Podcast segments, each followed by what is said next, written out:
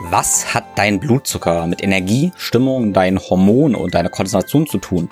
Und was kannst du tun, um dein Blutzuckermanagement zu verbessern? Und warum solltest du das tun? Darum geht es in der heutigen Episode. Wir erklären also, wie dein Lebensstil deinen Blutzucker beeinflusst und wie du über Blutzuckermessung deinen Körper besser kennenlernen kannst. Und dafür habe ich die Dr. Anlatz zu Gast. Think, Flow, Growcast. Ich bin Tim Böttner. Begleite mich auf einer Reise zu einem ganzheitlichen Verständnis von Bewegung, Gesundheit, Fitness und einem guten Leben. Werde der Experte für deinen Körper und Geist mit Wissenschaft, Biohacking und Leidenschaft, kombiniert mit der Weisheit unserer Vorfahren und der Natur. Ein Podcast mit Tiefgang.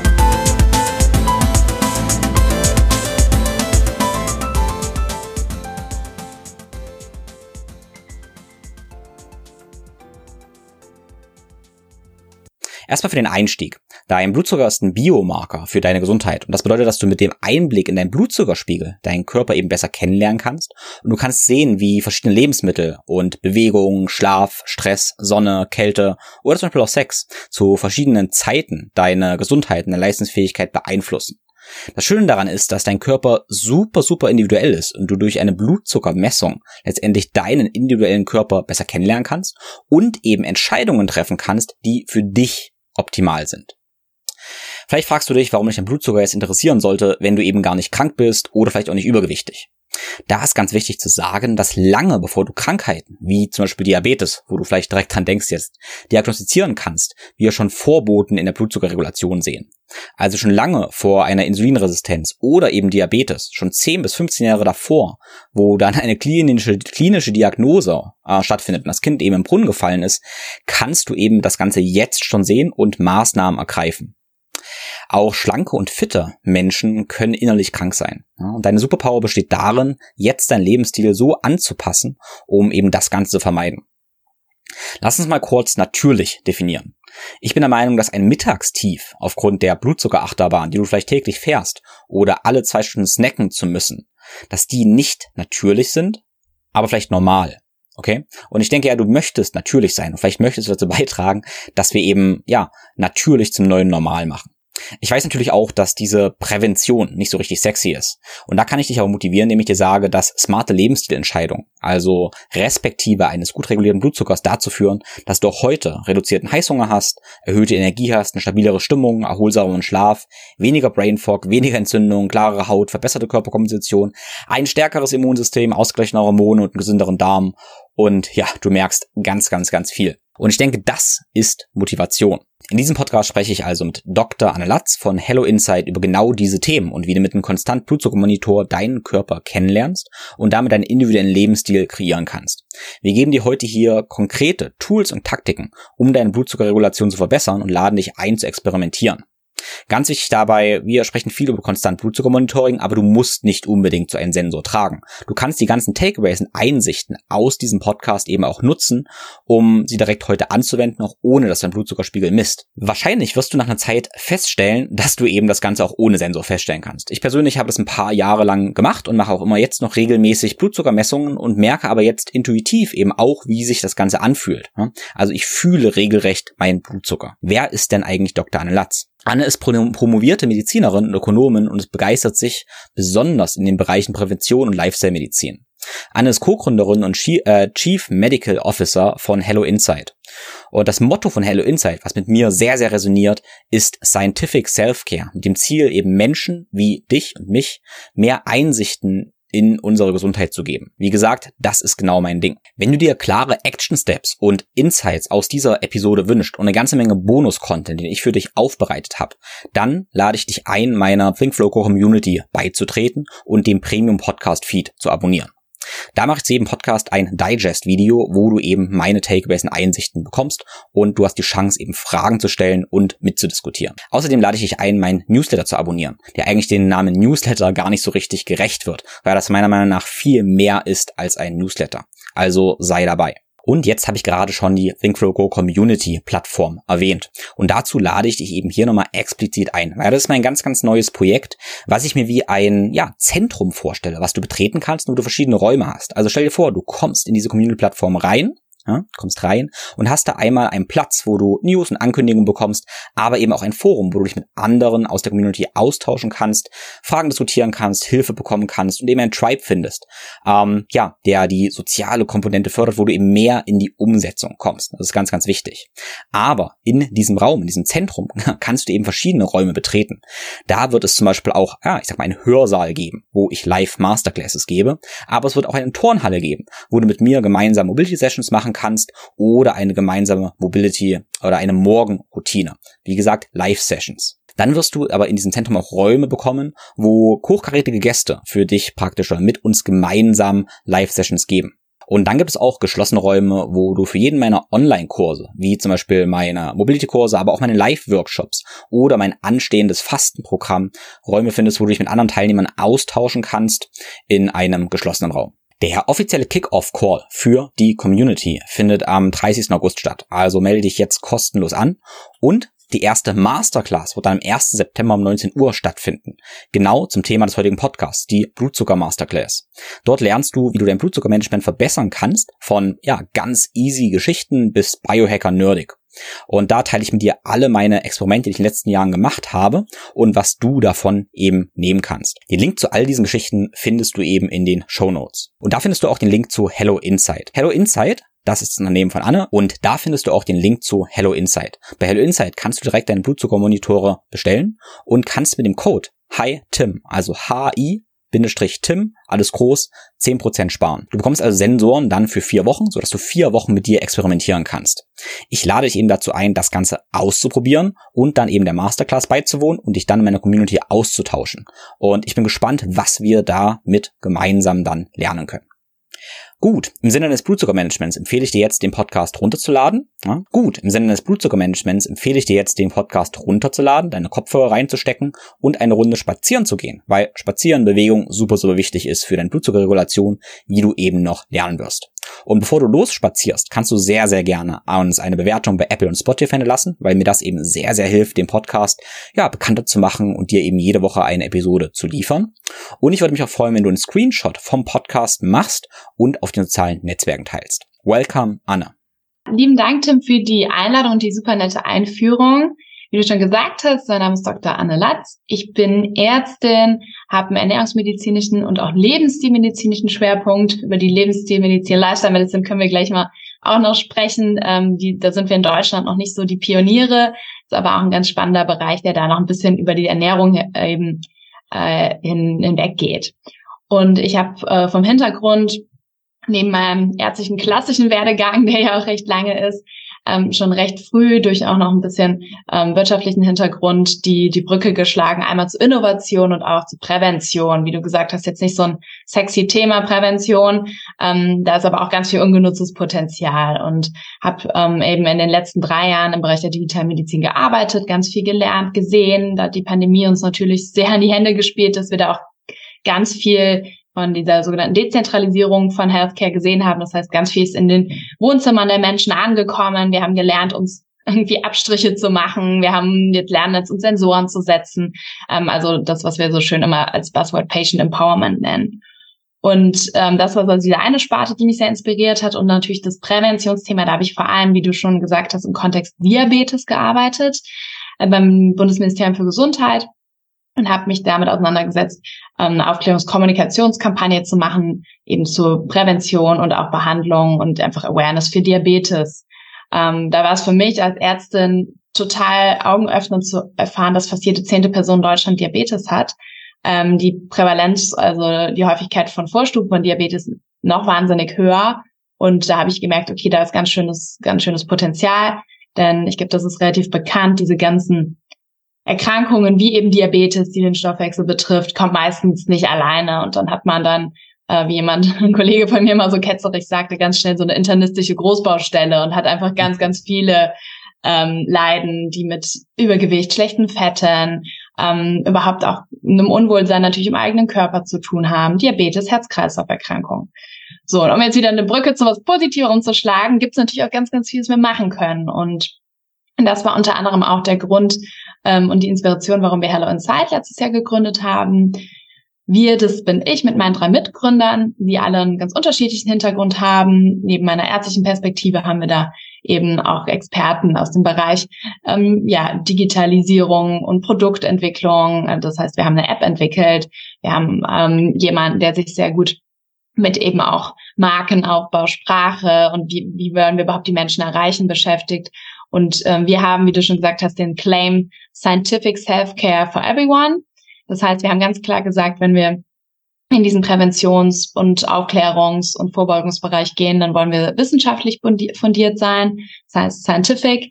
Das ist alles, was man in unserer Lösung sieht, ist eben auch durch Studien hinterlegt. Wir machen eigene Studien, das ist uns ganz wichtig. Dann aber auch dieser Self-Care-Gedanke, das heißt, bring die Lösung zu den Menschen, gib ihnen ein Tool an die Hand, eine Möglichkeit in die Hand. Wir werden ja sicherlich über dieses Tool und die Verbindung mit dem Sensor sprechen, ähm, dass sie selber nutzen können und da ist auch dieser Personalisierungsaspekt ja so wichtig.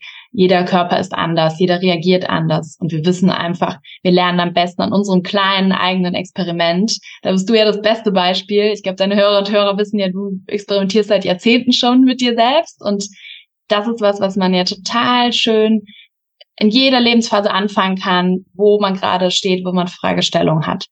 Und bei Hello Insight verbinden wir eben aktuell die kontinuierte Glukosemessung mit dem Sensor, mit einer App, die ein Coaching-Programm enthält. Wir arbeiten mit Programmen, die bestimmte Fragestellungen haben. Zum Beispiel das Thema Hormongesundheit. Das nächste Programm, das kommt, wird dann das Hello Sugar Programm sein und verbinden eben so diese datenbasierten In Insights von den Sensoren mit Wissen, das wirklich auf das individuelle Leben zugeschnitten wird. Das heißt, du wirst angeleitet, Experimente zu machen.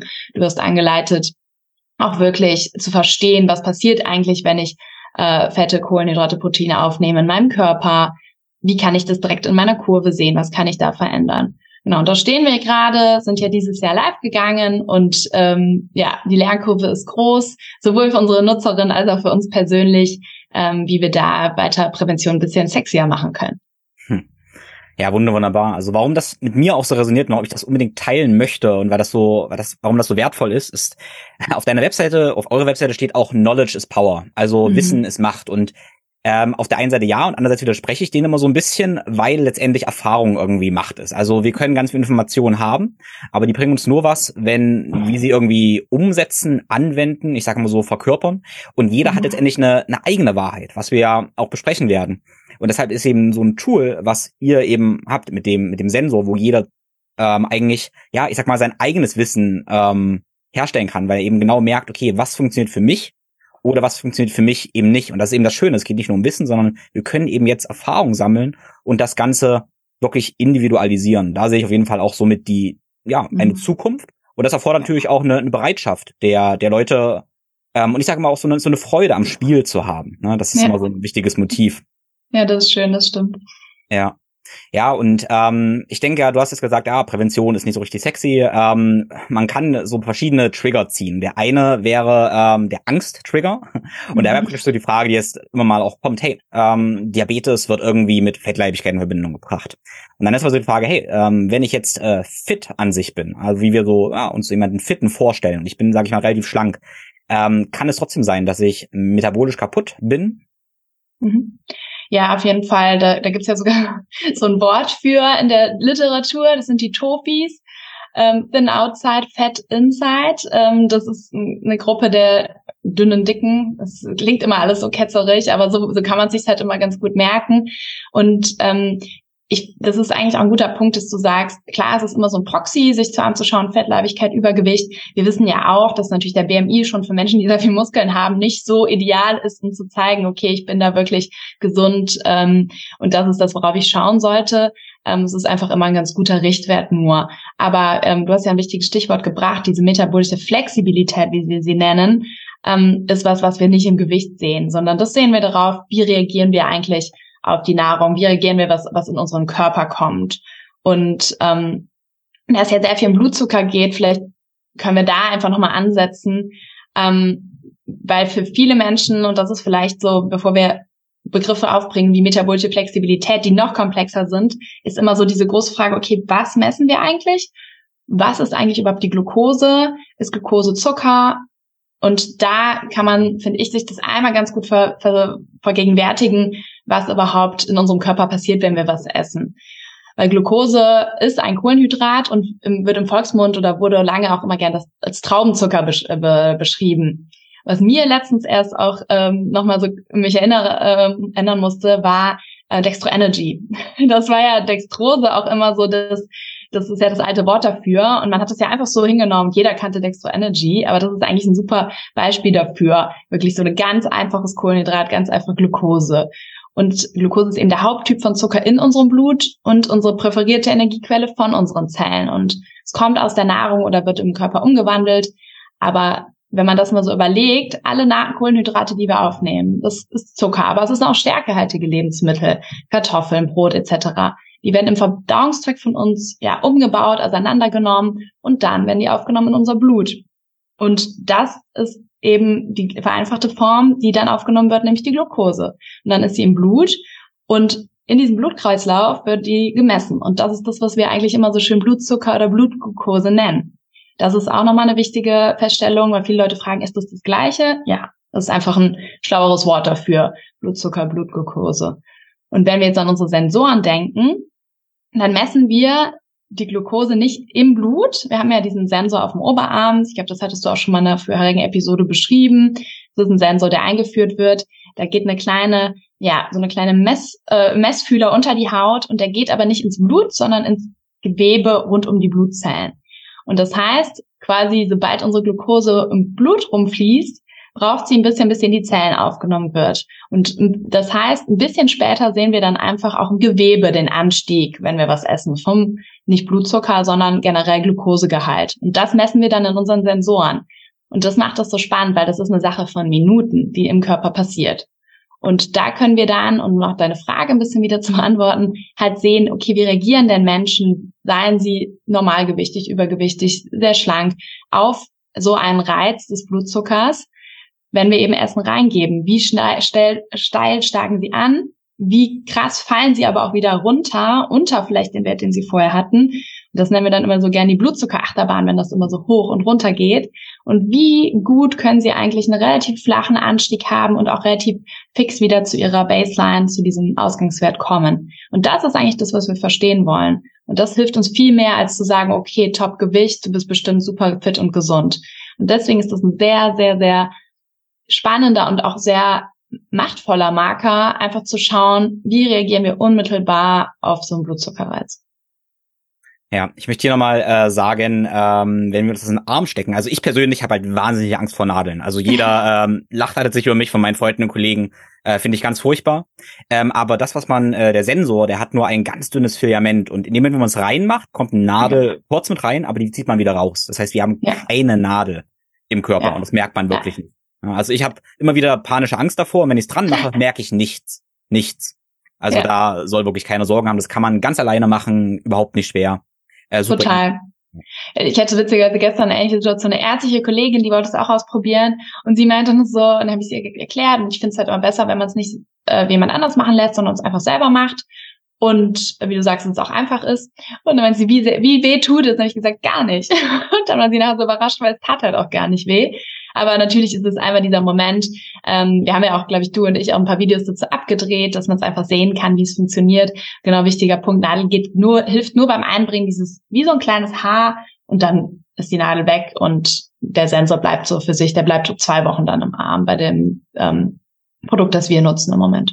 Ja, ja, ähm, ich würde da mal ein kleines bisschen Motivation praktisch generieren ähm, und da, da hätte gerne, ich hatte, also der Gedanke ist, ich hatte jetzt ein interessantes Gespräch gehabt mit jemandem, der Nootropica entwickelt hat, okay? Also es geht um, ja, denkfördernde Substanzen, könnte man einfach so sagen. Mhm. Und letztendlich geht es darum, hey, ich bin am heutigen Tag produktiver. Dann habe ich aber gemerkt, hat sich herausgestellt, ah, das sind alles Maßnahmen, die auch für Langlebigkeit wichtig sind und interessant sind. Das ist uns klar geworden, ja, Langlebigkeit ist so ein Thema, ja, spannend, interessant, aber nicht attraktiv heute.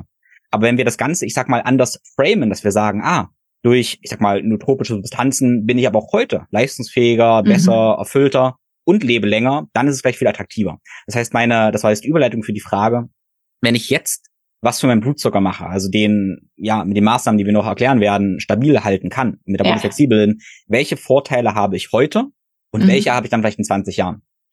Ja, Tim, danke für die Frage, weil äh, das ist auch so ein bisschen ärztliche Krankheit. Ich will dann immer irgendwer erzählen, was man in 20, 30 Jahren nicht bekommt. Ähm, und ganz wichtig ist, du merkst es eigentlich von einem Tag auf den anderen. Das ist Wahnsinn. Ähm, du merkst, du hast es schon gebracht, das Thema Energie. Also um unsere Blutzuckerachterbahn nochmal anzuschauen, man muss es sich hier einfach nur vorstellen. Wir kriegen kurzfristig Energie, die kriegen wir auch durch kohlenhydratreiche, zuckerreiche Lebensmittel recht schnell, weil einfach verfügbar, zack, geht's hoch. Und dann aber, jeder kennt es, das Foodkoma. Mittags passiert es uns gerne, aber vielen Menschen schon mit der ersten Mahlzeit des Tages, wann auch immer die ist. Und wenn wir das im Gegenteil dazu stabilisieren können, wenn wir verstehen, okay, das triggert unseren Blutzucker gerade, uiuiui, ähm, ich habe hier schon wieder so eine Kurve, ich versuche das schon als erstes zu ändern, dann fühle ich mich energievoller, weniger müde, Manche Menschen sagen, sie brauchen dann quasi gar, kein, gar keinen Kaffee oder sonstige Substanzen, weil das ist ja immer so, wenn man denkt, ich muss sich so einen Kickstart geben. Ähm, der Schlaf ist besser. Da hängt auch wieder davon ab, wann wir zum Beispiel letzte Mahlzeit essen oder was wir da genau essen. Ähm, wir sehen auch, bei Frauen zum Beispiel ist das Thema ja auch oft sowas wie ähm, Hautgesundheit. Da sehen wir auch relativ kurzfristige Effekte. Dann alles, was nochmal neben diesem Energiethema eine Kognition, kognitive Leistungsfähigkeit angeht. Also mir persönlich, für mich war so am schwersten zu knacken der Nachmittag, weil ich finde so morgens Frühstück habe ich voll im Griff, da weiß ich, was gut ist, komme super über den Vormittag, Mittagessen. Da muss, und dann ist immer so der Nachmittag, wo man dann doch drei, vier Uhr seinen Knick hat. Und wenn man da versteht, was sind gute Snacks oder was ist vielleicht auch gerade, was man ändern muss an der Mahlzeit zuvor, dann hast du auf einmal eine konstante kognitive Leistungsfähigkeit, ohne wieder so ja zu crashen und die nächste ähm, Achterbahnfahrt nach unten zu nehmen. Dann ist es auch was, ähm, das ist ein bisschen schwerer messbar, aber das Wohlbefinden, also im Sinne von einer positiven Stimmung, du fühlst dich einfach ausgeglichener, denn nicht ohne Grund äh, haben so Worte wie hangry irgendwie einen Einzug gefunden in unsere Gesellschaft. Das ist auch was, was wir dadurch viel besser ausbalancieren können. Denn letztlich, was wollen wir erreichen? Wir wollen eine balancierte, weiche Kurve. Wir wollen jetzt keine gerade Linie über den ganzen Tag. Das wäre überhaupt nicht physiologisch. Aber wir wollen eben nicht diese krassen Zacken, die uns immer in ein, ja, irgendwie Hungerloch bringen, dann wieder Cravings.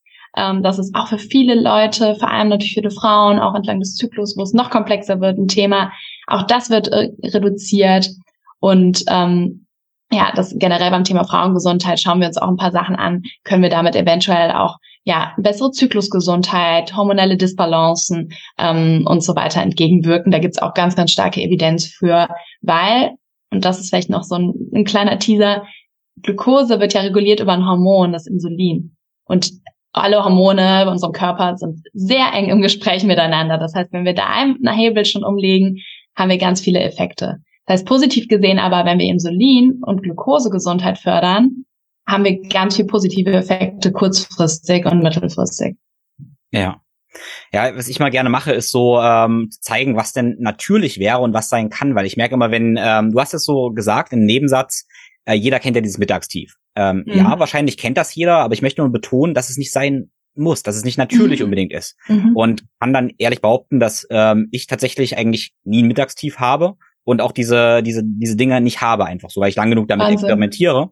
Und ich ja. möchte diesen äh, Traum kreieren. Aber ich möchte Leute, also ich denke, wir brauchen einen Zustand, äh, wo wir so ein Hinzu haben, wo wir denken, ah, das ist normal, das, mhm. das sollte normal sein. Mhm. Deshalb, ähm, ich habe immer so ein paar Fragen, die ich stelle und das ist so dieses, ja, kannst du mal drei Stunden nichts essen und das trotzdem ja. keine schlechte Laune und das trotzdem noch Energie. Ne? Ja. Ähm, und das sollte sollte normal sein. Wir, mhm. Das ist für mich auch was hat das mit Freiheit auch zu tun. Ne? Also ja. äh, immer diese diese Cravings zu haben, immer wieder Essen zu brauchen und dieses abhängig sein und Mittagsschlaf zu brauchen, ist ja. einmal, ich sag mal ganz ehrlich, wenn wir selbstständig sind, Katastrophe, was produktiv. Ja. Aber Stimmt. ganz ehrlich, wenn ich jetzt tausend unterwegs bin, bin ich davon auch abhängig von irgendwelchen Geschäften, Snacks, die ich dabei habe und ja. so weiter und so fort. Also äh, wir, haben, wir haben so viele Vorteile davon. Und äh, wie gesagt, ich denke, wir, ähm, wenn wir da die richtigen Interventionen ergreifen, dann können wir das wirklich tatsächlich komplett vermeiden. Klar, du hast gesagt, ähm, Frauen ein bisschen was anderes als ein Mann. Deshalb ja. muss und das ist ja wieder auch der springende Punkt, dass da jeder seine Strategie finden darf, weil jeder da unterschiedlich ist. Ich als Mann kann sicherlich für eine sehr, sehr lange Zeit ohne Nahrung besser klarkommen als eine Frau und das ist völlig okay. Äh, das kann jeder für sich selbst ja. rausfinden, eben genau mit den Sensoren. Ah, du hast total recht. Ähm, ich glaube, ich nutze dieses Foodkoma-Beispiel auch gerne, weil einfach jedem ist es schon mal passiert. Ich meine, du bist natürlich auch vielleicht schon sehr lange und sehr fortschrittlich im Experimentieren. Nur einfach, um dieses Bild zu schaffen, so, ich, ich bin hundertprozentig bei dir. Also wenn man jeden Tag ein Foodkoma hat, was glaube ich vielen Leuten so geht, ich kenne das, ich habe in verschiedensten Stellen gearbeitet, wo es eine Mensa gab, wo es nur bedingte Foodangebote gab, wo du natürlich auch Angebot und Nachfrage das bedingen, wo aber alle irgendwie nachmittags irgendwie am Abnippeln sind. Und ich bin total bei dir, dass das nicht der Normalzustand sein sollte und muss. Ähm, nur jedem ist es schon mal passiert und ich glaube, dass oft wir Dinge nicht hinterfragen, weil wir einfach denken, okay, Pasta war jetzt mal wieder ein bisschen viel heute Mittag, aber wie könnten wir es dann eigentlich cool verbessern und könnten wir es nicht machen, indem wir eben ähm, einen Vor Vorspeisensalat essen, indem wir uns danach bewegen, äh, einfach so ein paar Hacks einbauen.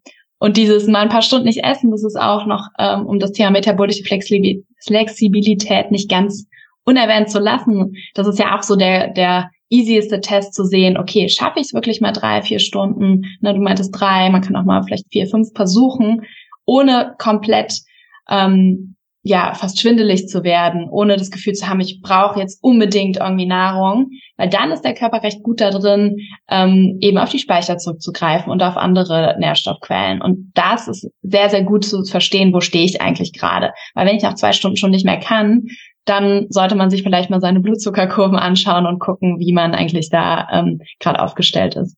Ja, ja, genau, mein springender Punkt war eben zu erklären, was eigentlich eben, ähm, also du hast gesagt, ja, es ist normal, diese Dinge. Und im Moment, wo das alle machen, dann äh, ist das auch so ein Glaubenssatz, den wir eben nicht hinterfragen. Ja? Mhm. Das ist eben das, ich sag mal, Gefährliche. Da, wo wir denken, es ist normal, dass ich nachmittags dieses Tief habe, dass ich vor Mittag, äh, ich sag mal, fast sterbe, weil ich so äh, unglaublichen Hunger habe wegen meinem ja. Frühstück. Das ist eben nicht normal. Ja? Das ist ja. nicht normal. Äh, sondern das können wir letztendlich ändern. Wir brauchen immer dieses, meiner Meinung nach, dieses, dieses Wissen, wie sich denn das anfühlen könnte. Mhm. Mhm. Genau, lass uns dann mal ähm, reingehen ja, welche Faktoren denn eigentlich den Blutzucker beeinflussen und vor allem ja, was für Tools und Taktiken wir direkt anwenden können, um den Blutzucker ähm, ja stabil zu halten. Und vielleicht fangen wir bei dem, ich sag mal, offensichtlichsten an, werden aber dann sicherlich auch erklären, warum das ein bisschen ha, zu kurz gedacht ist, immer auf das Offensichtliche zu gehen, sprich ja. Ernährung. Ernährung, genau. Genau, welche Faktoren beeinflussen den Blutzucker? Ähm, wir orientieren uns da ganz gerne einfach an diesen offiziellen Säulen der Lebensstilmedizin. Das ist normal Ernährung, es ist Bewegung, es ist Schlaf, es ist Stress und Stressmanagement, dann der Umgang mit Noxen, also Alkohol, Rauchen und weiteren Substanzen und ein Faktor, der so ein bisschen Noxen, schwerer da muss ich kurz Noxen, Noxen äh, Schadstoffe, okay. also äh, Nikotin, Alkohol, sonstige Drogen, das ist so das Fachvokabular Noxenkonsum, also alles, was man sich sonst noch so einverleibt, äh, was aber auch natürlich den Körper beeinflusst.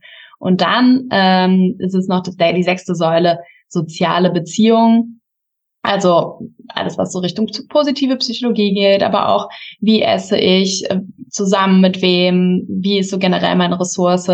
Ähm, das ist so die Säule, die vielleicht nicht so gut messbar ist, aber die ja einen totalen Einfluss auch auf unsere Gesundheit hat.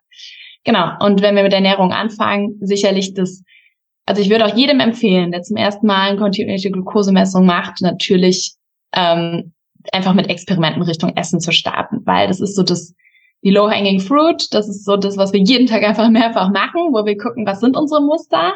Und das ist auch das, wo wir super schnell kleine, kleine Hacks, kleine Veränderungen einbauen können, um wirklich, ähm, ja, da spürbar direkt was zu verändern. Ähm, natürlich kann je, wenn jemand sagt, okay, für mich ist die Hauptfragestellung aber der Schlaf oder Stress nicht verboten, ähm, aber aus unserer Erfahrung ist es total einfach, sich mit diesen Graphen vertraut zu machen, eben über, über Ernährung. Und ähm, genau, da gibt es eben verschiedene Möglichkeiten, die wir mit oder ohne Sensor sehr, sehr gut empfehlen können. Und da ähm, kann ich gerne ein paar Beispiele geben oder du ähm, kannst auch so ein bisschen erzählen, was du experimentiert hast. Eins hatte ich vielleicht, fange ich mal damit an, angesprochen, ist die Reihenfolge, wie wir was essen. Weil wir machen uns, glaube ich, sehr viel Gedanken und sehr viele Trends gibt's immer. Superfood hier, Low Carb da, Keto das nächste, immer ist irgendwas verboten oder restriktiv. Und letztlich geht es immer sehr darum, was wir essen. Aber ein ganz großer Hebel ist auch, wie wir es essen, sprich in welcher Ordnung und Reihenfolge. Ich hatte ja eben schon berichtet, die große Pasta-Portion am Mittag, die schlägt dann oft mal ziemlich rein bei vielen. Und das ist zum Beispiel eine gute Möglichkeit, dass man einfach mit, äh, ja, mit Vorspeisen im Sinne von ballaststoffreichen äh, Salat oder Gemüse vor einer kohlenhydratreichen Mahlzeit arbeitet und so dann schon direkt sehen kann, okay, meine Blutzuckerkurve äh, verändert sich einfach in dem Sinne, dass sie nicht so stark ansteigt. Ähm, ebenso kann man die Reihenfolge, wenn man halt was auf dem Teller hat, sagen wir mal, du hast ein Hühnchen, ähm, Gemüse und Kartoffeln dazu, dass du so ein bisschen schaust, das klingt im ersten Moment so ein bisschen zwanghaft oder irgendwie auch ein bisschen seltsam, dass man auch da die Reihenfolge beachtet. Das heißt, erst Gemüse, Ballaststoffe, dann die Proteine und dann die Kohlenhydrate. Und ähm, das ist vielleicht nicht erstmal so das Erste, was wir haben, wenn wir ins Restaurant gehen und Brot vor uns hergestellt wird. Bedarf so ein bisschen Übung. Es ist aber auch überhaupt nicht so schwer, wie es klingt, wenn man da einfach ein bisschen versucht, sich Gedanken zu machen, was passiert eigentlich in meinem Körper. Und da gibt es so ein gutes Bild, das man sich so ein bisschen vor Augen führt, weil warum sollten wir jetzt einen Salat vorweg essen? Was machen eigentlich Ballaststoffe? Ähm, das ist so, dass Ballaststoffe einfach gar nicht so runtergebrochen werden. Die bleiben in ihren langen Fasern. Und wenn man sich das fast so vorstellt, wie, ich meine, jeder kennt das Beispiel, wenn man spült und man spült irgendwie was raus und dann läuft in die Spüle, laufen noch Gemüsereste oder so. Und dann liegt halt dieses Netz von Salatblättern oder Fasern da und es läuft das Wasser nicht mehr so gut durch. Und das ist eigentlich genau das, was passiert, wenn wir schon mal in unseren Magen, dann Dünndarm und in weiteren Verdauungstrakt einfach diese Ballaststoffe vom, vom Essen reingeben, dann ist da schon einiges los. Dann liegen die Fasern dort, die werden eben nicht, das ist halt das Schöne bei Ballaststoffen, deswegen sind die ja so toll für unsere Verdauung, die werden nicht in einzelnste Mini-Bestandteile direkt zerlegt, sondern sie sind erstmal da, sind äh, klein in meinem Darmtrakt ein bisschen aus. Und wenn ich jetzt an meine Spüle denke, schütte ich jetzt die die Kohlenhydrate in Form von, von Nudeln hinterher, die sehr schnell anfluten, weil eben einfache Kohlenhydrate gehen viel schneller ins Blut dann werden die so ein bisschen gebremst. Das heißt, die schießen dann nicht so eine hohe Kurve raus, wie wenn sie alleine direkt da reingeschüttet würden. Und das können wir in ganz vielen Situationen so umsetzen. Und äh, ich finde das eigentlich so einen coolen Hack ähm, mit dieser Vorspeise, weil wir sagen ja immer, wenn wir unsere Ernährung verbessern wollen, eigentlich denken wir immer, wir müssen uns wegnehmen. Und das ist eigentlich eher so, nimm doch das dann zu und es geht dir besser damit. Das ist so, so einer, einer meiner Lieblingshacks, den ich sehr, sehr, sehr gut umsetzbar finde. Mhm. Und bei der Reihenfolge ist genauso, muss man auch so ein bisschen experimentieren, was das angeht. Und dann hat das Brot vielleicht als letztes zu essen. Ja, genau. Das uns mal dieses, ähm, dieses Mahlzeiten, vielleicht so ein Restaurantbeispiel mal bringen. Das können wir auf alles andere auch ähm, ja. übertragen. Aber ähm, ja, äh, das, das finde ich sehr, sehr schön, ähm, wenn wir das mal so durchgehen. Und dieses Bild von den Ballaststoffen ist klasse. Und ich mhm. würde das Bild vielleicht noch bringen, wenn ich jetzt diesen Salat vorab essen würde. Und dann nehme ich noch ein Olivenöldressing dazu. Mhm. Und dann würde ich sagen, hey, dann schmiere ich, sag ich mal, meinen Darm, meinen Magen noch mit so Fett und der verstopft ja. so ein bisschen. Ne? Also der mhm. verstopft noch so ein bisschen mit dem Fett. Äh, klingt jetzt ja. komisch, aber dadurch habe ich auch ja. noch mal eine langsame Aufnahme der Kohlenhydrate und mhm. praktisch dieses Ballaststoffe, also Gemüse und Fett, ein bisschen Olivenöl dazu, könnte noch eine super gute Möglichkeit sein. Total. Das ist also vielleicht bevor wir unser Restaurantbesuch machen, das ist ja quasi fast noch ein weiterer Hack oder Tipp, von dem man auch sehr viel hört, ist eben dieses ähm, die Kombination von Kohlenhydraten immer mit Fetten und Proteinen. Also keine nackten Kohlenhydrate. Äh, zieh, zieh ihnen Fette und Proteine an. Das hört man immer so. Das ist vielleicht auch noch einer, der ganz schön ist. Ähm, und das ist eigentlich auch total cool. Da gibt es zum Beispiel ein ganz gutes, ähm, ganz gutes Beispiel jetzt im Sommer. Es ist sehr, sehr heiß und das Thema Wassermelone ist so sowas als Snack, das wir ganz gerne haben was wir jetzt ausprobiert haben im Team, deswegen ist es so ein brand new Experiment. Was macht denn Wassermelone versus Wassermelone mit Feta und Olivenöl, ne? Stichwort Olivenöl. Ich kann schon mal verraten, viel bessere Kurve, wenn wir unsere sehr fruchtzuckerreiche Wassermelone mit Fetten und Proteinen aus Feta und Olivenöl kombinieren. Und es ist ja jetzt nicht so, dass man denkt, oh, schlechte Alternative, sondern eigentlich auch ganz lecker. Und das ist äh, irgendwie so dieses Coole. Finde eigentlich eine coole Kombination, die es besser macht und das kann man dann halt super schön sehen. Ähm, deswegen ja, gerne den Salat mit, mit Olivenöl oder eben auch mit Essig ist ja auch noch so ein großes Thema. Können wir auch noch mal gleich drüber sprechen. Was für ein Dressing sollte an den Salat? Äh, vielleicht jetzt nicht das Thousand Island oder Cocktailsoße, sondern dass man da auch ein bisschen drauf achtet, ja. Ja, ja, genau. Keine, keine Randnotiz praktisch dieses ja, Cocktailsoße oder so ist in der Regel mit der billigen Pflanzenölen, die würde ich um allen Umständen vermeiden. Deshalb genau. ist wahrscheinlich ja Essig und Öl eine ganz gute Idee.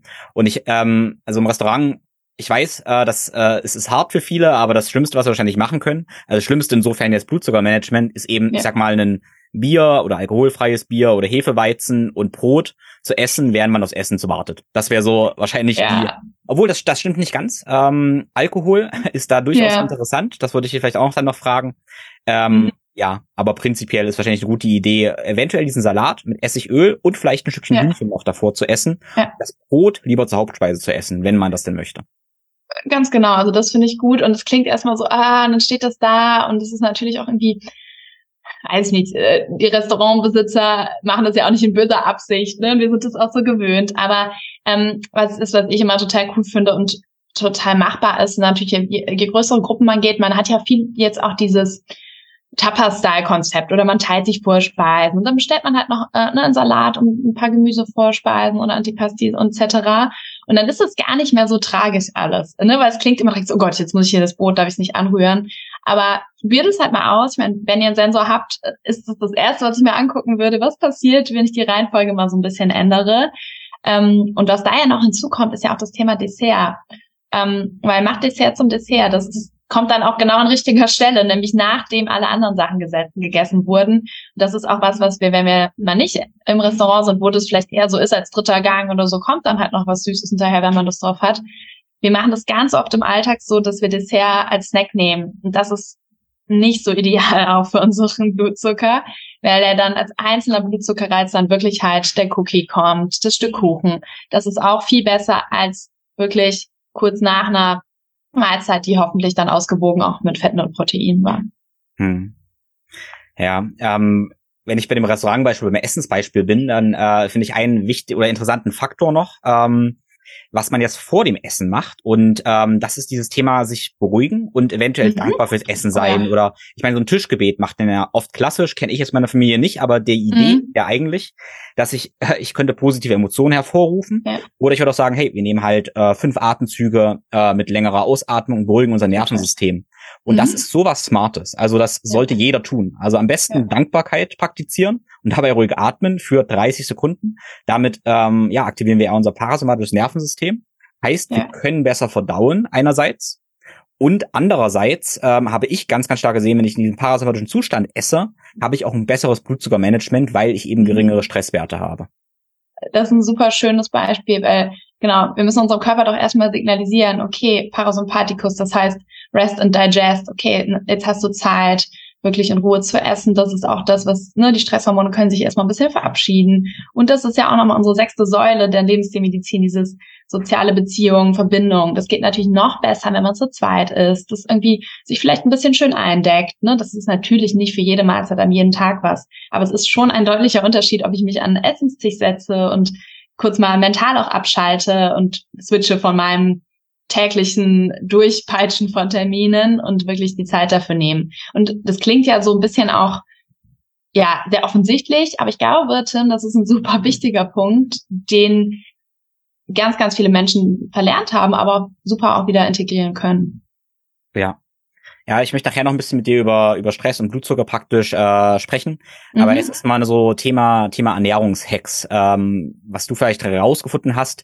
Ähm, und ich persönlich habe jetzt gerade gerochen und ich rieche gerade Toast. Also meine Partnerin hat gerade sich Toast gemacht. Und da ist mir eingefallen, dass du darüber erzählt hast, ähm, was der Unterschied zwischen getoasteten Brot ist und ähm, ja. ja nicht getoasteten Brot. Und vielleicht ja. ist das die Einflugschneise, wie praktisch die, ja, ja, die verschiedenen Arten von heißen Reis, kalten Reis, getoastet, nicht getoastet und so weiter Blutzucker beeinflussen. Total. Genau, also das ist nämlich, also jetzt hatten wir darüber gesprochen, welche Reihenfolge und dann geht es ja auch, was wir essen und dann gibt es natürlich das, wie wir es essen. Und äh, das hatten wir auch im Team, da hatten wir auch ein paar Experimente zu Brot gemacht. Viele Menschen, ich sage einfach immer nur viele Menschen, weil alle Hacks gelten nie für alle und jeder Körper ist unterschiedlich. Aber wir haben schon Muster gesehen, dass genau getoastetes Brot durch einfach eine bestimmte chemische Reaktion, die durch diesen Toastprozess ähm, ausgelöst wird, viel besser ist für den Blutzucker und einfach der, der Spike nicht so hoch ist. Wir hatten gerade Stichwort Sommerexperimente, wir haben gerade uns ein bisschen ausgetobt, auch noch ein Beispiel gemacht mit Pasta. Wenn wir Pasta kochen, abkühlen lassen und dann zum Beispiel zum Nudelsalat machen, würde man auch erst denken, okay, Pasta ist Pasta, aber Pustekuchen wird aus dieser resistente Stärke in diesem Nudelsalat. Und wenn wir dann wieder aufwärmen, äh, also man kann ihn kalt essen oder auch wieder aufgewärmt. Auch da haben wir einen viel langsameren Anstieg. Also es ist einfach eine, viel schwerer und langsamer für den Körper, das aufzubrechen und dauert länger und de dementsprechend Ne, wenn wir an unsere Spüle denken, wir wollen halt nicht, dass immer alles so reingekippt wird und zack in alle Zellen fließt. Und ähm, genau, das ist einmal toasten, es ist abkühlen, aufwärmen, das kann man bei Reis genauso machen. Ähm, das ist ganz cool, weil das sind auch diese Sachen, wo zum Beispiel sowas wie Vorkochen auf einmal noch einen anderen Aspekt kriegt. Dann kannst du vorbereiten, hast das schon für die Woche oder drei, vier Tage äh, Pasta oder Reis, die du halt in verschiedene Mahlzeiten verwenden kannst und hast die auch noch so, ja, so die resistente Stärke umgewandelt, dass es auch noch gut für Blutzucker ist. Ja, ja, das ist spannend, so, weil ähm, die, die Ballaststoffe, die resistente Stärke ist eh was, was ich ja jedem empfehlen würde, in einer oder anderen Form eben zu konsumieren. Äh, ja. Und ich erkläre es immer so, dass eigentlich ja diese resistente Stärke ist was, was wir nicht verstoffwechseln können. Also unterm mhm. Strich hat das sogar dann weniger Kalorien, weniger verwertbare Kalorien. Aber diese umgewandelten Kohlenhydrate, die essen unsere Darmbakterien. Ähm, und das ist eben ja, Futter für unsere Darmbakterien, so dass wir nicht nur wir essen, sondern ja. auch unsere Darmbakterien essen. Ja, das ähm, ist cool genau, äh, Sushi ist dann insofern interessant, dass ich dann auch dachte, ja, Sushi ist ja jetzt super, weil ist ja kalter Reis. Und wenn mhm. ich kalten Reis esse, ja, dann ist das besser für meine Blutzuckerantwort. Allerdings habe ich festgestellt, bei mir spiked Sushi extremst, extremst mhm. beim Blutzucker. Ähm, mhm. Sicherlich auch, weil leider im Sushi-Reis in der Regel auch immer Zucker und Zucker, anderes ja. sind, ja. Mhm, also Sushi kommt super auf das Beispiel. Ich glaube, das hat vielleicht auch ein paar Ebenen, weil, ich weiß nicht, wie du es gegessen hast, aber zum Beispiel die Sojasauce ist ja auch nicht so ganz unschuldig immer daran. Ich glaube, das ist bei vielen Leuten auch ähm, was, ne, je nachdem, wie, welche Qualität die hat, woher die hergestellt ist, ist die auch extrem ähm, ja, üppig für den Blutzucker. Ähm, aber das ist wirklich, also es gibt so ein paar Aha-Erlebnisse und Reis und vor allem Sushi-Reis bzw. Sushi hören wir super, super häufig.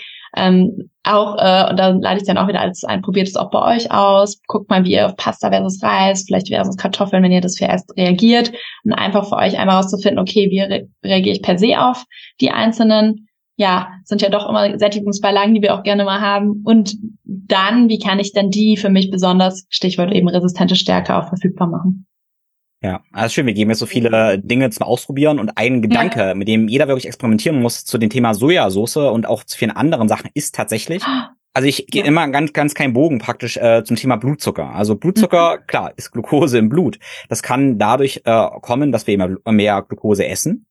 Aber es kann auch dadurch kommen, dass wir Stress haben. Okay? Mhm. Also weil eigentlich ist ja der Blutzucker auch da, dass wir alarmbereit sind, dass wir äh, rennen können, sprinten können, Leistung mhm. abrufen mhm. können, egal in welcher Domäne. Das heißt, wenn wir uns Stressoren aussetzen, wie wir noch sehen werden, steigt unser Blutzucker auch an.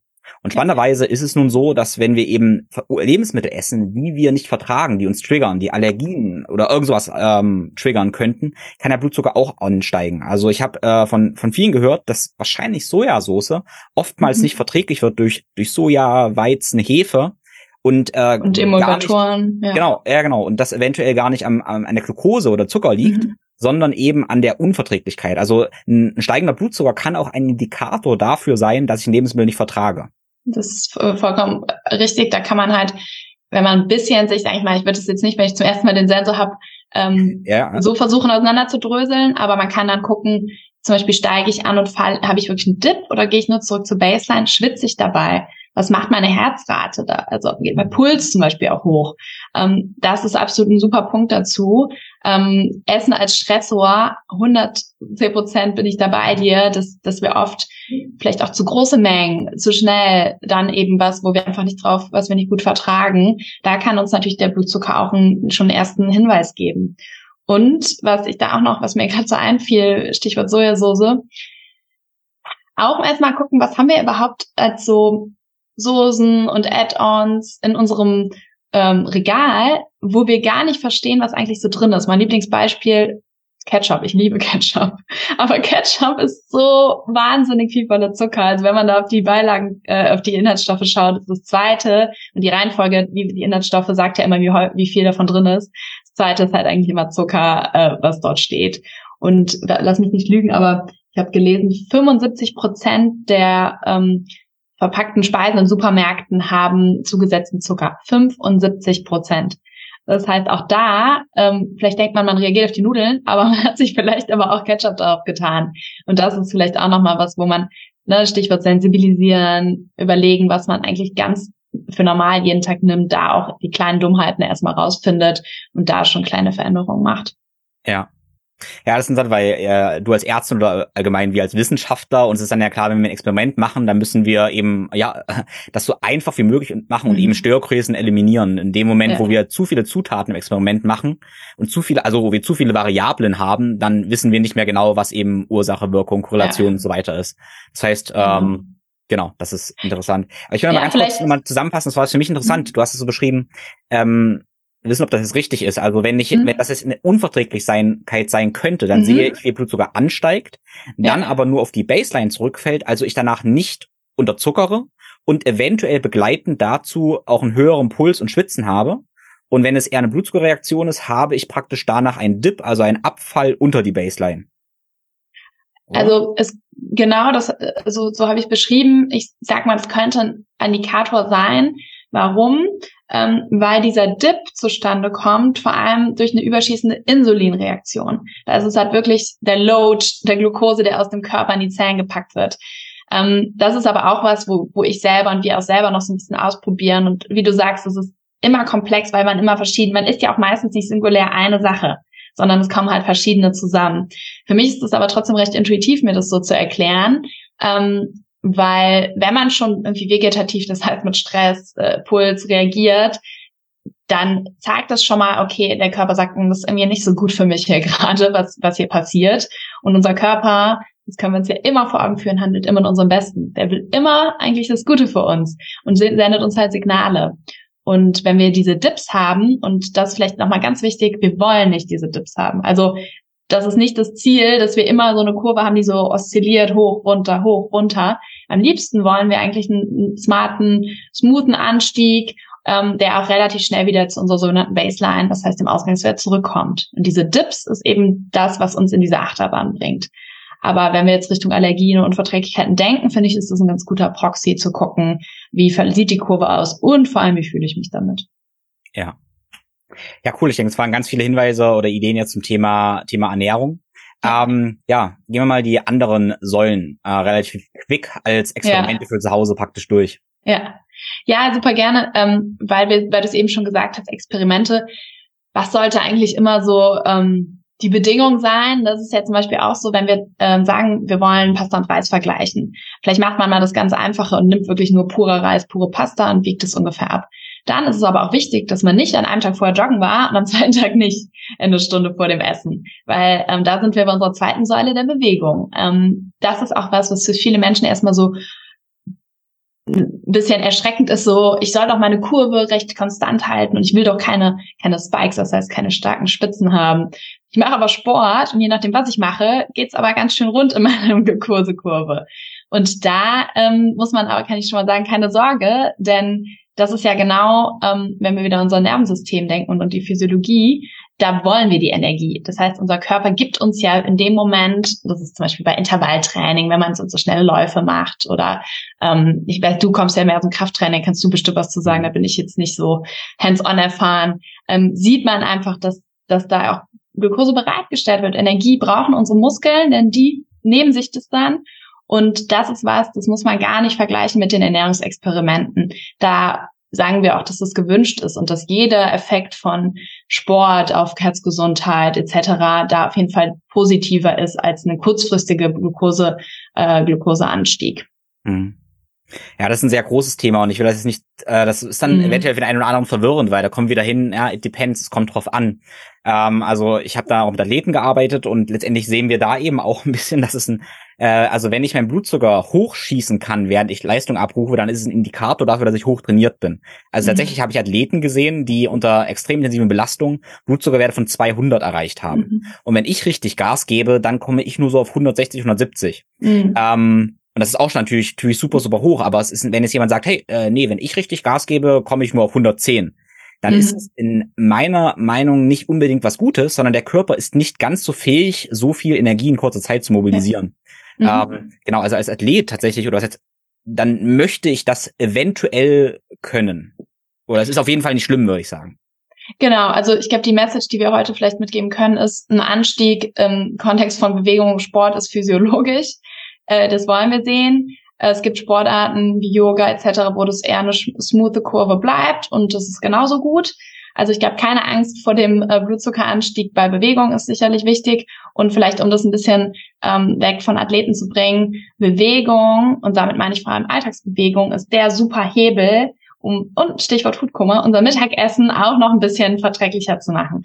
Es ist einfach super hilfreich, innerhalb, sag mal, 60, 70 Minuten, äh, innerhalb diesen Zeitraum nach dem Mittagessen, sich 10 Minuten nochmal zu bewegen. Warum? Unsere Muskeln, egal was wir machen, sei es spazieren gehen, mit unserem Hund gehen, ähm, sei es irgendwie Hausarbeit zu machen oder irgendwie rumzutanzen. Manche Leute sind auch ein bisschen ambitionierter, machen dann vielleicht ein paar Kniebeugen, Liegestützen etc. Also ihr, ihr merkt schon, Hauptsache Muskeln bewegen wenn man es nur für zehn Minuten macht, dann ist die Glucose, die halt gerade ne, flottiert im Körper, in unserem Blut und in die Zellen kommt, die wird dann in die Muskeln aufgenommen. Und das heißt, die wird woanders verräumt, der Spiegel ist einfach nicht so hoch und es geht auch schnell, viel schneller wieder runter. Und das ist sicherlich was, was jede und jeder sofort umsetzen kann. Da braucht man kein Leistungssportler für zu sein und da kann man eigentlich nichts mit falsch machen, würde ich sagen. Ja. Ja, genau. Zum Beispiel ganz konkret, wenn man jetzt diesen Podcast hört, dabei einfach spazieren geht. Ja, ja, top, genau. Und das ist auch nochmal schön. Ich finde immer so Alltagsbewegung, man denkt immer so Bewegung, Sport, oh Gott, ich bin kein äh, Leistungssportler. Egal. Es geht halt genau darum, was du jeden Tag machst, welche Schritte du machst und deine Muskeln. Und klar, je mehr Muskeln du hast, desto mehr helfen die dir auch, ähm, Glucose gut zu verräumen. Mhm. Ja, genau. Ich erkläre das immer gerne so einem Sog. Ich möchte einen Sog kreieren. Den Sog kreiere ich, indem ich halt meine Muskeln benutze und mhm. die sind dann hungrig nach Glucose. Und ähm, was ist gesagt, ja, nach dem Essen Bewegung ist super wichtig, damit eben nach dem Essen die Glucose rausgezogen wird. Äh, definitiv in meiner Erfahrung total wertvoll, aber davor ist eben auch äh, wichtig. Also wenn ich zum Beispiel mich davor bewegt habe, spazieren gewesen bin oder sogar ein kleines Training gemacht habe, dann sind meine Muskeln eben viel ähm, mhm. ja, sensitiver für Insulin für und haben einen Sog nach Glu Glucose kreiert. Und mhm. interessanterweise ist es bei mir noch so, wenn ich dann äh, oder alle anderen auch ein, wirklich ein Training gemacht habe, ja. was ich danach esse, wenn auch wenn es richtig viele Kohlenhydrate sind, ist gar nicht so wichtig. Meine, äh, die, ja, ich vertrage das dann so gut, mhm. weil ihnen die Nährstoffe gebraucht werden, da wo sie eben gebraucht werden. Also ja. Kohlenhydrate verdienen, äh, das ist immer so mein Credo. Also erst jagen gehen und dann fressen, ähm, kann ja. eine sehr, sehr gute Idee sein für metabolische Gesundheit. Ja, ich finde das schön, du sagst, ne, diese, immer diese Beispiele Evolution, wie unsere Körper das gedacht haben und das ist einfach so ein, wie diese Verknüpfung auch stattfindet. Ich meine, Ernährung, Bewegung, deswegen sind diese Lebensstilmedizin sollen auch alle unter, interdependent. Klar, mein Training davon ab, was ich vorher gegessen habe oder auch nicht gegessen habe. Andersrum, wenn ich ein gutes Training hatte, kann ich auch, brauche ich auch einfach natürlich mehr Energie, muss wieder auch meine äh, Speicher auffüllen etc. Und wenn wir jetzt die anderen Säulen damit verknüpfen, auch das wissen wir ja, wenn wir jetzt Schlaf zum Beispiel jetzt anschauen, auch Bewegung hilft, dann besseren Schlaf zu haben. Und dann sind wir in dem Thema, haben wir gut geschlafen. Es fällt es uns leichter, auch smarte Alltagsentscheidungen zu treffen. Das heißt, wir wachen nicht auf, sind total übermüdet und wollen am liebsten Energie, was ist die schnellste Energiequelle? Glucose in irgendeiner Art Kohlenhydrate und landen dann in dem Blutzucker, äh, in der Blutzuckerachterbahn wieder. Und das heißt aber auch, wenn wir eine Stellschraube schon gut für uns managen, profitieren wir an anderen Stellen auch total davon. Hm. Ja, hast du Schlaf schon gesagt. Wie beeinflusst Schlaf den Blutzucker? Oder auch andersrum. Oder auch andersrum. Ja, genau. Das ist so, ja, wieder so ein Henne-Ei-Problem. Ähm, ja, wir wissen natürlich, äh, alle Menschen haben unterschiedliches Schlafbedürfnis, aber gehen wir mal von sieben, acht Stunden, die empfohlen sind, aus. Ähm, Schlafmangel macht natürlich ganz viel mit, ähm, mit, mit deinem Blutzucker. A, auf einer, sag ich mal, emotionalen Ebene. Ne? Da sind wir einfach nicht so, vielleicht nicht so willensstark, wenn wir übermüdet sind. Schlaf, Schlafmangel ist ein Stressor für uns. Das heißt, wir haben da einfach nochmal einen höheren Bedarf, ähm, uns da auch ja Energie zuzuführen. Und das ist natürlich so ein, so ein Hebel, den viele Menschen, glaube ich, sehr unterschätzen, so dieser Aspekt der Regeneration. Ähm, man denkt, dann mache ich lieber spät abends nochmal Sport und dafür geht aber irgendwie Schlaf drauf und dann komme ich irgendwie trotzdem nicht weiter und in die Gänge.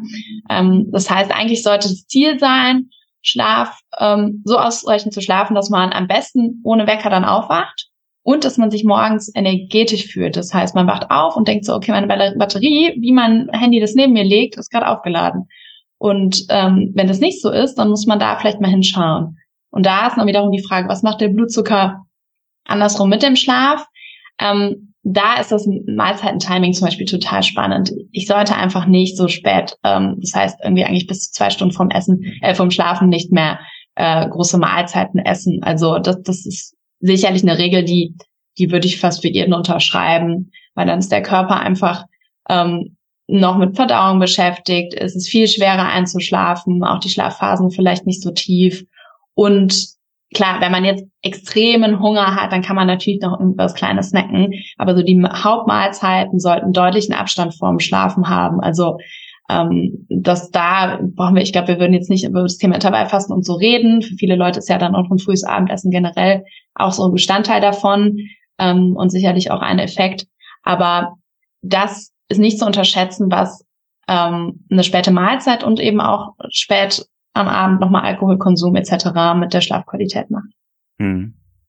Ja, das ist ähm, super spannend. Ja, und ich habe auf jeden Fall auch festgestellt bei meinen Glukosemessungen, wenn ich eine schlechte Nacht hatte, ähm, mhm. dann ist am nächsten Tag meine, äh, meine ja, Glukosewerte so viel höher. Das mhm. ist so mhm. krass. Also ja. das Schlimme ist ja dieser Teufelskreis, den du angesprochen hast. Wenn ich dann einmal müde bin und höre, ja, ich habe höhere Cortisolwerte, hohe Glukosewerte und mehr Verlangen, ich würde mal sagen, nach Mist. Obwohl ja. ich dann eigentlich diesen Mist mir nicht leisten kann. Und das Witzige an der Sache ist ja, in meiner Beobachtung, wenn ich richtig gut geschlafen habe, es mir richtig gut geht, dann habe ich äh, weniger Stress, ähm, ja. ja, stabilere Glukosewerte und dann reagiere ich aber auch viel besser auf den Kuchen. Und das ist ja natürlich so ein bisschen gemein. Ich, also wenn es mir gut geht, dann kann ich diesem Craving, was ich nicht habe, nachgeben eigentlich. Ja. Und wenn ich das Craving habe, dann soll ich dem eher nicht nachgeben. Ähm, mhm. Ja. Ja, total. Ich meine, Stichwort Cravings, das ist ja auch das, man versucht ja, sagt immer so, ah, ich, wie komme ich das, komme ich davon weg, etc. Aber wenn man ein bisschen vielleicht diese Stabilität reinbekommen hat und einfach zu, für sich rausgefunden hat, wie fühle ich mich eigentlich gut über den Tag, wie du schon sagst, dann hat man das Bedürfnis eigentlich gar nicht mehr. Und dann kann man natürlich immer noch sagen, als, als Treat oder wenn es irgendwie gesellig ist oder so, die die Opportunität gibt. Aber quasi erledigt, erledigt sich vieles von alleine, wo man denkt, okay, das werde ich nie los, dass ich jetzt jedes Mal denke, ich brauche jetzt aber hier noch meinen Schokoriegel am Nachmittag. Mhm. Ja, gut, wir hatten ja schon ein paar Säulen von der Lebensstilmedizin. Ja. Ähm, genau, haben wir noch mehr Säulen, die dir einfallen oder mehr oder mehr Takeaways und Tools? Mm, ich glaube, was vielleicht einfach nochmal wichtig ist, ist auch das Thema Stress. Ich meine, wir hatten gesagt, Schlafmangel ist ein Stressor, Essen kann ein Stressor sein. Stress, Stress is everywhere. Ne? Jeder sagt, er ist gestresst oder sie ist gestresst. Und äh, ich finde es immer ein bisschen äh, schwierig zu sagen, Stress ist einfach unphysiologisch und wir sollen es komplett vermeiden. Stress macht uns auch irgendwie fokussiert. Wir wollen auch eine bestimmte für bestimmte Aufgaben und Tasks haben. Man muss halt einfach unterscheiden, ob man in so einem Dauerstressmodus ist, wo halt wirklich Cortisol, unser Stresshormon, sehr, sehr hoch ist die ganze Zeit. Ähm, das sieht man unter anderem dann auch, ähm, dass wirklich die Blutzuckerkurven ab morgens viel höher sind. Das ist wirklich was, was total messbar ist. Das kann man dann, muss man selbst sich fragen, okay, was ist gerade? Ist gerade eine stressige Phase? Ist eine Deadline, die kommt, etc. Und ähm, dann gibt's natürlich diese kurzfristigen Situationen. Oh Gott, ich lauf zu meinem Bus, ich äh, irgendwie ne, habe irgendeine Aktivität, die ich gerade machen muss, ich habe einen Vortrag, dann will ich ja kurz mal irgendwie zack Energie haben, kurzen Anstieg haben. Das ist nichts, was man irgendwie da verteufeln muss. Und da, da sind dann auch eher ähm, ja vielleicht Noradrenalin, Adrenalin, die eine Rolle spielen und die uns mal kurzfristig sehr fokussiert, wirksam und ähm, auf den Hoch, auf den Peak bringen. Ähm, ich habe ein Beispiel, das habe ich schon mal woanders berichtet von meinem einen Kollegen, der hatte immer ähm, sein Wecker, äh, morgens hatte er so, einen, so einen krassen Spike beim Aufstehen, hat es nicht verstanden. er hatte so einen aggressiven Weckerton. Das heißt, er ist immer mit so einem Stressmoment in den Sta äh, Tag gestartet und hat wirklich, das, das hat man komplett in seiner Kurve gesehen und er hatte, konnte dann halt einfach durch die Änderung von dem Ton und irgendwie ein bisschen netteren Start in Tag dann schon den ersten Spike da verringern. Weil man muss sich einfach immer fragen, was kann ich beeinflussen? Ähm, wo sind wirklich die Hebel, die ich die ich in der Hand habe, weil sonst ist man irgendwie auch frustriert. Wenn ich denke, okay, ich habe jetzt das Meeting und hatte da drin Spike, dann ist es halt so, weil du warst halt irgendwie angespannt und musstest halt irgendwie gerade ähm, dich konzentrieren, was vortragen. Das würde ich gar nicht so verteufeln. Ja. Ja, das ist, glaube ich, ganz wichtig, das nochmal festzustellen. Ähm, dass, also Blutzucker ist nicht schlecht. Das ist was das Wichtigste. Also das ist einfach super wichtig und wertvoll. Das ist ganz, ja. ganz klar. Ähm, ja. Ich persönlich habe auch, wenn ich aufwache, also ich stehe nie mit Wecker auf, aber ich habe auch mhm. einen leichten Spike, ähm, mhm. einen ganz leichten so und das ja. völlig normal und gut, weil das heißt, mein Körper produziert Stresshormon, Cortisol zum Aufwachen. Deshalb wache ich ja auf und ich bin bereit für den Tag. Also in dem Moment, wo ich gar keinen Spike hätte, würde ja. ich eventuell nicht in die Gänge kommen und bräuchte wieder mhm. Kaffee oder sowas. Äh, genau, das ist, äh, ne, das muss man für sich so beobachten und sieht man am besten, indem man es halt über ein paar Tage mal vergleicht und merkt halt, fühle ich mich, ne, weil du sollst ja nicht aufwachen mit einem Schock, sondern du sollst halt sagen, okay, wach, zack, let's go, äh, lieber Tag, wir machen das jetzt. Ja. ja. Ja, mir ist immer ganz wichtig, dass die Hörer lernen, eben differenziert zu denken. Und mhm. deshalb, wir hatten eigentlich gesagt, hey, ich möchte bei 45 Minuten so äh, Schluss machen, ja. ein bisschen länger, aber das, ähm, ich kann nicht anders, weil ich immer möchte, dass man das so ein bisschen versteht und eben ja. wirklich differenziert denken kann. Weil ein Aspekt, der mir auch wichtig ist, dass man das versteht, ist, dass ein paar Hörer eventuell Athleten sind. Ja? Oder also, mhm. also, nein, jeder ist ein Athlet, jeder ist ein Athlet des Lebens, ganz klar. Aber manche sind auch ambitionierte Sportler. Und wenn wir das begreifen und dann zum Thema Regeneration für Sportler praktisch mhm. sprechen, die wirklich auch vielleicht mhm. leistungsorientiert sind, was einige Hörer sein können, mhm. dann können wir das Wissen, was wir jetzt haben, nehmen und das mehr oder weniger umdrehen. Ein mhm. konkretes Beispiel, wenn ich beispielsweise mal am Abend trainiere, so richtig hart mhm. CrossFit trainiere, sagen wir mal mhm. zu spät, 18, 17, 18 Uhr, komme dann 19 Uhr nach Hause, 19.30 nach Hause, dann weiß ich einerseits, okay, ich möchte jetzt keine riesen Mahlzeit essen, weil dann schlafe ich ja schlecht, aber damit ich mich nächsten Tag noch bewegen kann, brauche ich noch Nährstoffe. Meine Muskeln würden was aufnehmen. Also ja. esse ich dann erstmal einen großen Salat mit Fett mhm. ähm, und danach meine Kohlenhydrate. Mhm. Damit, um meine Verdauung zu verlangsamen, nein, natürlich nicht. Was ich dann mache, ist einfache Kohlenhydrate und Protein zu essen, eventuell sogar als, als Shake.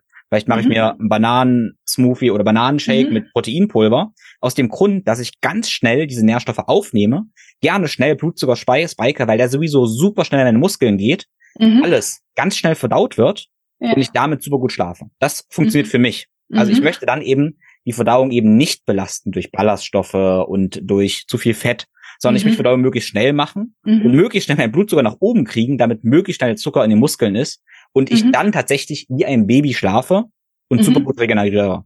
Das ist mir ganz wichtig, mal festzustellen, wie, wie es auf die Situation drauf ankommt und ja. auch nach den Zielen, was wir damit erreichen wollen. Total. Ich glaube, das ist auch für jeden, der das ausprobieren möchte, mal kontinuierliche Glukosemessung zu machen. Wo komme ich her? Also was ist so mein Painpoint, wie wir immer so schön sagen? Ist es jetzt, ich schlafe einfach schlecht? Ist es, boah, ich fühle mich energielos? Ist es, ich möchte Gewicht abnehmen? Und da muss man hinschauen und dann gucken, was für einen passt. Und dann ist es ja eine Reise, weil du änderst ja nicht plötzlich, wann du schläfst, dann welchen Sport du machst und was du isst. Am besten würde ich sagen, dass du nicht alles auf einen, einen Schlag, weil das es auch gar nicht machbar ist, sondern du guckst, was ist für dich die einfachste Änderung, was sind vielleicht die Alltagsdummheiten, die du machst. Ist es dein Frühstück, wo du denkst, der Smoothie zum Frühstück nur mit Obst ist super, siehst dann auch vielleicht mal mit einer Kurve, oh, ist gar nicht mal so super, wie ich dachte und änderst das schon. Und dann geht schon der Tag ganz anders los. Und ja, du hast es, glaube ich, ich meine, du bist natürlich irgendwie auch wahnsinniger Experte da drin und kennst deinen Körper sehr, sehr gut. Und das ist so ein schönes Zielbild zu verstehen, ah, so reagiert mein Körper, ich verstehe den, er braucht das jetzt, damit es mir morgen so und so geht, ich mich so und so fühle, schlaf wie ein Baby, wer will das nicht? ja, ja, absolut. Cool, also für mich ist das wirklich ein Herzensprojekt für jeden, ähm, auch mit diesem, mit diesem Bild oder mit dieser Vision im Kopf, dass wir eben Verantwortung für unsere Gesundheit übernehmen und dann letztendlich der Experte für unseren Körper wieder werden. Mhm. Und da denke ich, machst du eine großartige Arbeit, bin ich sehr, sehr dankbar für und möchte eben alle Hörer dazu motivieren, ja, ich sag mal, im Moment noch Early Adopter so zu sein. Also da so mitzumachen, Erkenntnisse zu sammeln und zu mhm. teilen, in Dialog auch zu gehen äh, mit uns praktisch, damit wir von da aus praktisch irgendwann immer mehr Menschen letztendlich erreichen. Also wenn es die Hörer praktisch sagen, ja, sie haben da Lust drauf, ähm, ja. wie läuft das Ganze organisatorisch ab? Genau, das einfachste wäre einfach auf helloinsight.com zu gehen, unsere Seite, im Moment noch auf Englisch, ähm, diesen Monat auf Englisch und Deutsch dann verfügbar und äh, dort finden Sie dann die aktuellen Programme. Auch da kommt in diesem Monat ein zweites dazu. Ähm, wir machen dir natürlich super, super gerne einen Code, wo dann auch nochmal für deine Hörerinnen und Hörer es einen Rabattcode gibt. Und dann ist es so, da gibt es einfach, äh, wir verkaufen immer die Kits. Das heißt, du hast wirklich ähm, die Sensoren, die halten, ja, habe ich ja gesagt, immer zwei Wochen und die kommen dann zusammen mit der App und einem Programm und wir haben auch noch ein, ein Coaching dabei, unsere Ernährungsberaterin, die auch nochmal hilft den Menschen, ja, da irgendwie in das Thema reinzukommen, weil wie wir heute schon gemerkt haben, die wir uns, wie wir uns sehr viel damit beschäftigt haben, man muss einmal verstehen, wo ist mein erster Hebel, wo ich ansetze. Genau, also helloinsight.com, da gibt's eigentlich alle Informationen dazu. Ähm, aktuell äh, besonders prominentes Hello Hormones Programm, weil wir uns sehr dem Thema Frauengesundheit auch noch widmen und das mit dem Zyklus und den Zyklushormonen in Verbindung stellen. Auch ein super spannendes Thema. Und ähm, dann haben wir auch noch einen Newsletter, den Insider, den findet man dort. Und natürlich Social Media, da heißen wir auf Instagram Hello Inside Official. Ähm, auf LinkedIn sind wir auch zu finden. Also gerne folgen, gerne connecten. Ähm, auch unseren Podcast, da haben wir auch immer spannende Gäste ähm, und Gästinnen, unter anderem du warst natürlich schon da, Tim, die auch nochmal ihre Erfahrungen berichten aus der Wissenschaft, aus der Praxis. Und das findet ihr dann auf YouTube, Spotify und den Apple Podcasts. Sehr schön. Also alles, über das wir gesprochen haben, verlinke ich in den in den Show Notes. Äh, und ich kann auch mal sagen, äh, praktisch das äh, Programm an vier Wochen äh, Programm praktisch, das kostet dann 200 Euro. Mit dem Code, mhm. denke ich, sind wir dann bei 180 Euro. Mhm. Ähm, und das mag für den einen oder anderen Hörer jetzt denken, äh, der mag denken, äh, ist das irgendwie teuer? Und ähm, erstmal ist es natürlich kein Abo, also es reicht, wenn wir das einmal machen und vielleicht genau. auch nächstes Jahr nochmal machen. Also eine gute Idee könnte es sein, das jetzt zu machen. Allgemein mhm. was zu lernen, gesünder zu werden, Lebensstil, Intervention zu ergreifen, Lebensstilmedizin zu machen. Äh, mhm. wie ich jetzt gelernt habe. Äh, ähm, genau, und dann im Jahr das nochmal zu machen. Und ganz wichtig ist mir nur festzustellen, auch wenn das jetzt mal 180 Euro sind, die wir investieren, was wir damit vermeiden an Kosten über die Jahre, ist es ähm, geschenkt. Also das dürfen wir dürfen wir nicht vergessen, ne? ganz klar. Genau, ja, das, das sehe ich genauso. Ähm, und ich denke auch für jeden, man lernt in zwei und vier Wochen so viel über den eigenen Körper. Das muss man dann erstmal auf die Straße bringen, die ganzen Hacks und, und das Wissen darüber und ähm, kann einfach schon so wachsen und die Reise da weitermachen. Ja, Cool, dann machen wir den Sack hier zu. Ich bin gespannt, was die, was die Hörer berichten, wie sie Erfahrungen teilen. Ich werde natürlich auch wieder weiter mal meine Erfahrungen teilen, was ich letztes Jahr schon mal gemacht hatte. Und ja, freue mich auf die, auf die Reise. Danke dir. Ich danke dir, Tim. Vielen, vielen Dank fürs Zuhören. Ich hoffe, du konntest einiges mitnehmen und hast direkt Lust, die ganzen Geschichten auszuprobieren und deinen Körper eben mehr kennenzulernen. Wie schon angesprochen, haben wir einen Code. Das ist der Code HITIM, also HI-TIM für dich, wo du 10% auf dein Kit praktisch sparen kannst. Du kannst dir als einen Sensor nach Hause bestellen, der, ich verspreche es dir, absolut schmerzfrei zu applizieren ist und dann mit einer App deinen Körper vier Wochen kennenlernen kannst. Ja. Und in vier Wochen stellst du dann Muster fest, wie deine Emotionen, Konzentration, Leistung mit deinen Gewohnheiten, Essen, Training und Schlaf korrelieren und wie du dann diese eben bewusst beeinflussen kannst. Also das ist praktisch getreu meines Mottos, du wirst der Experte für deinen Körper und Geist. Und speziell für Frauen ist das Programm Hello Hormones von Hello Insight dann vielleicht interessant, weil stabile Blutzuckerwerte eben auch der Schlüssel zu ausgeglichenen Hormonen sind. Wenn du dir jetzt aus dieser Episode klare Action Steps, aber auch vertiefende Einsichten von mir wünschst, dann abonniere gerne meinen Newsletter, der viel mehr ist als nur ein Newsletter, aber tritt auch sehr, sehr gerne der ThinkFlow Community bei und abonniere den Premium Podcast Feed. Im Premium Podcast Feed mache ich zu jeder Episode ein Video, wo ich eben mit dir meine Einsichten teile und gebe dir auch meine Takeaways in schriftlicher Form als Protokolle, damit du eben dann noch tiefer einsteigen kannst. Der Premium Podcast Feed ermöglicht dir auch Fragen zu stellen, die ich dann sehr, sehr gerne in Q&As beantworte und du bekommst die Möglichkeit eben meine Arbeit und mich zu unterstützen, sodass ich dazu fähig bin, jede Woche eine neue Episode zu liefern. Und wie schon in der Einleitung kurz erzählt, lade ich dich hier auch zur Blutzucker Masterclass ein. Das ist die erste Masterclass in der neuen Think Flow Grow Community, die am 1. September um 19 Uhr stattfinden wird. Dort lernst du, wie du dein Blutzuckermanagement eben verbessern kannst in einer Masterclass von mir, wo ich dir von super, super easy bis Biohacker nerdig meinen Tipps und Tricks zeige, was ich in den letzten drei, vier Jahren gelernt habe über mich und meinen Körper und wie du das Ganze nutzen kannst, um eben, ja, dein Blutzuckermanagement zu verbessern. Also sei am 1. September um 19 Uhr dabei, melde dich direkt über den Link in den Show Notes an. Und dann wirst du auch sehen, wenn du der Community beitrittst, wo ich dir sehr, sehr dankbar wäre, dass wir da einen Kickoff-Call haben. Die Community startet also offiziell im September, aber am 30. August wird es am Abend den Kickoff-Call geben, wo ich mit dir meine Grundidee teile zur Community und du die Chance hast, das Ganze mitzugestalten.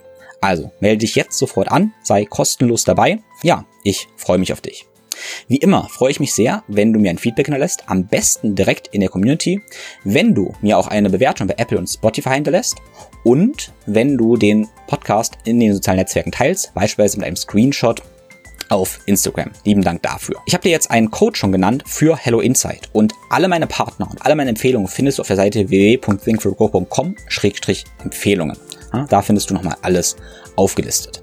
Eine der besten Maßnahmen, um letztendlich dein Blutzuckermanagement zu verbessern, ist eventuell auch Fasten.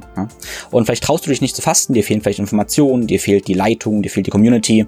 Und dafür mache ich ein Pastprogramm, ja, mit meiner Community und dafür kannst du dich anmelden. Da wirst du letztendlich zum Experte für Fasten. Und die Kernphase dieses Programms ist vom 30.09. bis zum 4.10. Aber wir werden auch vorab schon zwei Wochen vorab Live-Calls haben. Das Ganze wird ziemlich umfassend umfassend werden. Wie gesagt, ich möchte, dass du der Experte fürs Fasten wirst und du bekommst von mir da eben Protokolle, die du auf dich individualisieren kannst. Du kannst dich also sehr, sehr gerne für dieses Fastenprogramm mit mir anmelden und auch da freue ich mich auf dich. Und last but not least, und last but not least, zwei Workshop-Updates. Es wird dieses Jahr noch mindestens zwei Live-Workshops zum Thema Bewegung geben. Ein Workshop, ein Zwei-Tages-Movement-Workshop, wo du eben eine Mobilitätsroutine anhand deiner neuromotorischen Entwicklung lernst, um alle Aspekte deiner Gesundheit äh, positiv zu beeinflussen, wird am 5. und 6. November in Leipzig stattfinden und dann am Wochenende des 19. Novembers in Thun in der Schweiz bei meinen Freunden und Kollegen Peak Wolf aka Rolf Duda oder andersrum Rolf Duda aka Peak Wolf. Ja, und wenn du ganz individuelle Lösungen haben möchtest, dann habe ich mittlerweile, habe ich aktuell auch noch drei Plätze für mein 1 zu 1 Coaching äh, frei. Ja, für dein 1 zu 1 Coaching, für deine individuelle Strategie kannst du direkt ein Beratungsgespräch vereinbaren. Gut, das war's. Ich wünsche dir eine wunderschöne Woche. Alles Liebe, dein Tim.